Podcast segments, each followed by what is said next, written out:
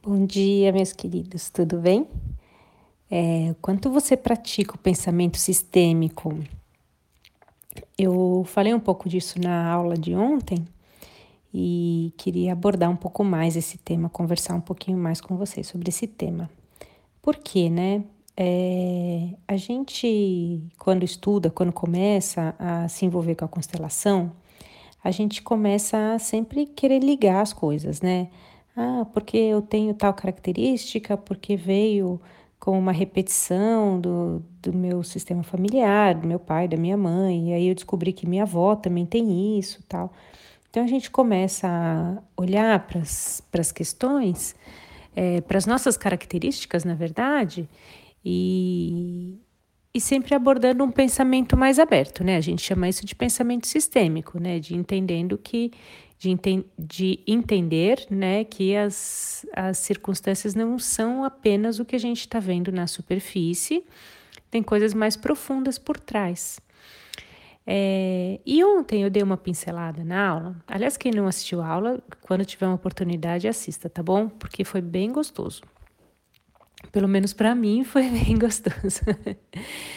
É, mas então eu dei uma pincelada falando sobre como a gente às vezes não consegue é, trabalhar ou ter esse pensamento sistêmico como algo intrínseco para todas as situações, principalmente para situações ruins, as situações que acontecem na no nossa vida que a gente não gostaria que acontecesse, porque a gente não pode é, fechar os olhos para isso, né? Então às vezes você tem um emprego e aí você é mandado embora do emprego.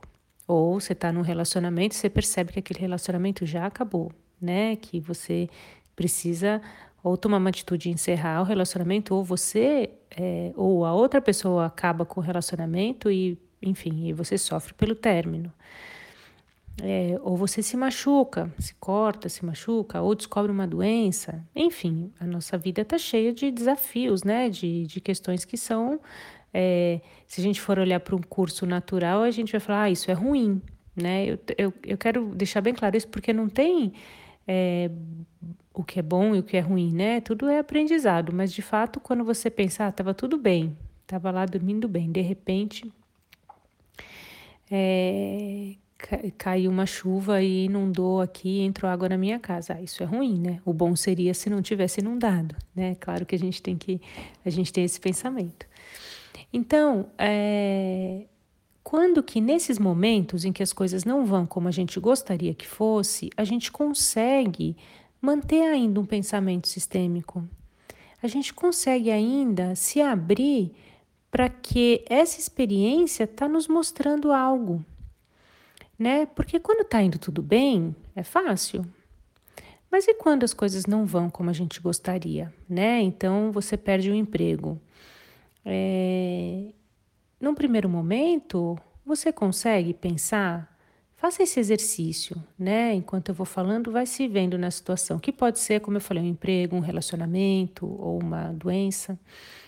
Você consegue, logo de cara, pensar, ah, isso é algo que pode querer me mostrar, né, que eu ainda preciso trabalhar tal e tal coisa em mim, ou isso é algo que vem do meu sistema familiar e eu estou honrando a história do meu sistema familiar. É, recentemente eu conversei com uma pessoa que me falou que está prestes a se divorciar. E aí ela estava conversando, pedindo né, um, um, um apoio, uma palavra. E aí eu é, já tinha constelado e eu falei para ela, poxa, olha que interessante, né? Que parte sua que ainda está honrando a mesma história dos seus pais, porque os seus pais se divorciaram.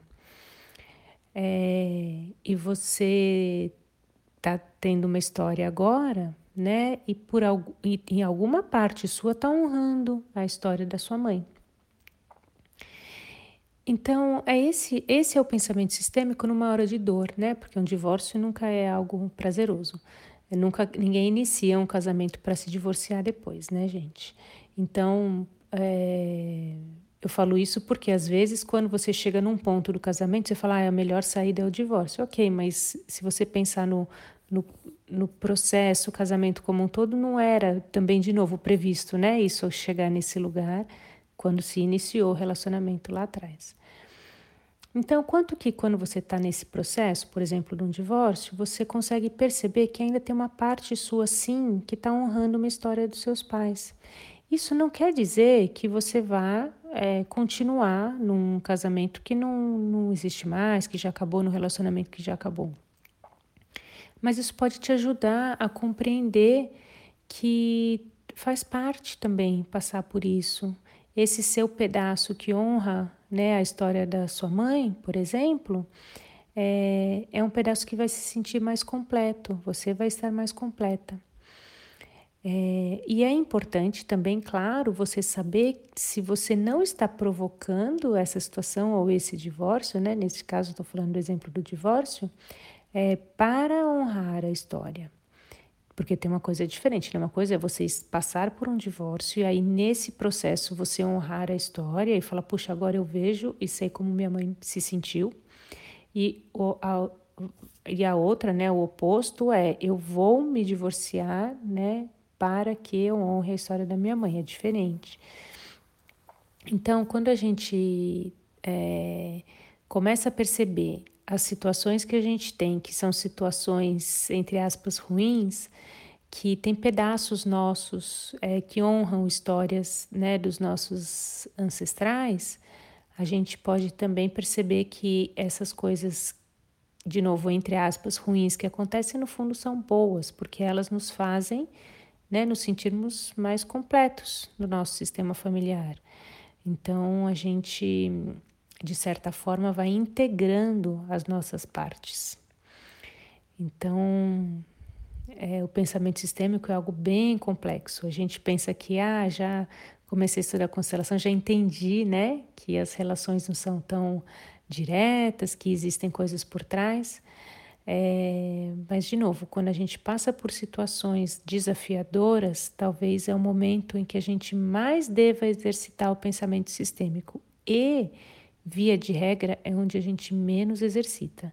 É onde a gente acaba se colocando numa posição de vítima, né? Ah, por que, que isso aconteceu comigo? É, por que, que eu fui mandada embora? Ou por que, que o relacionamento acabou?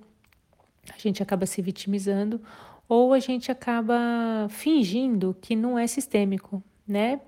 Ah, não, teve um corte na empresa, teve que mandar um monte de gente embora e eu fui uma das pessoas que fui mandada embora. Tudo bem, bola para frente, vou procurar outro emprego. Mas assim, é, por que você? Por que teve o corte? Por que, né? Quando a gente começa a, a, a se abrir de novo sistemicamente para as questões que nos doem, que são desafios, a gente também vai encontrar partes nossas que precisam ser integradas. E quando a gente percebe isso, aí a gente integra e não precisa passar por isso novamente, né? Esse é o grande pulo do gato, é quando a gente integra, a gente não precisa repetir. É um convite para a sua reflexão e para você também me dizer, né? Você consegue exercitar né, o pensamento sistêmico quando as coisas não vão bem? Coloca lá para mim no Instagram para eu saber. E, e lembre de compartilhar também esse post aqui, tá bom? Se você esse texto, esse áudio, texto não, né? Esse áudio é, dos seus amigos, enfim, quem você acredita que pode gostar também do conteúdo, tá bom? Um beijo, queridos.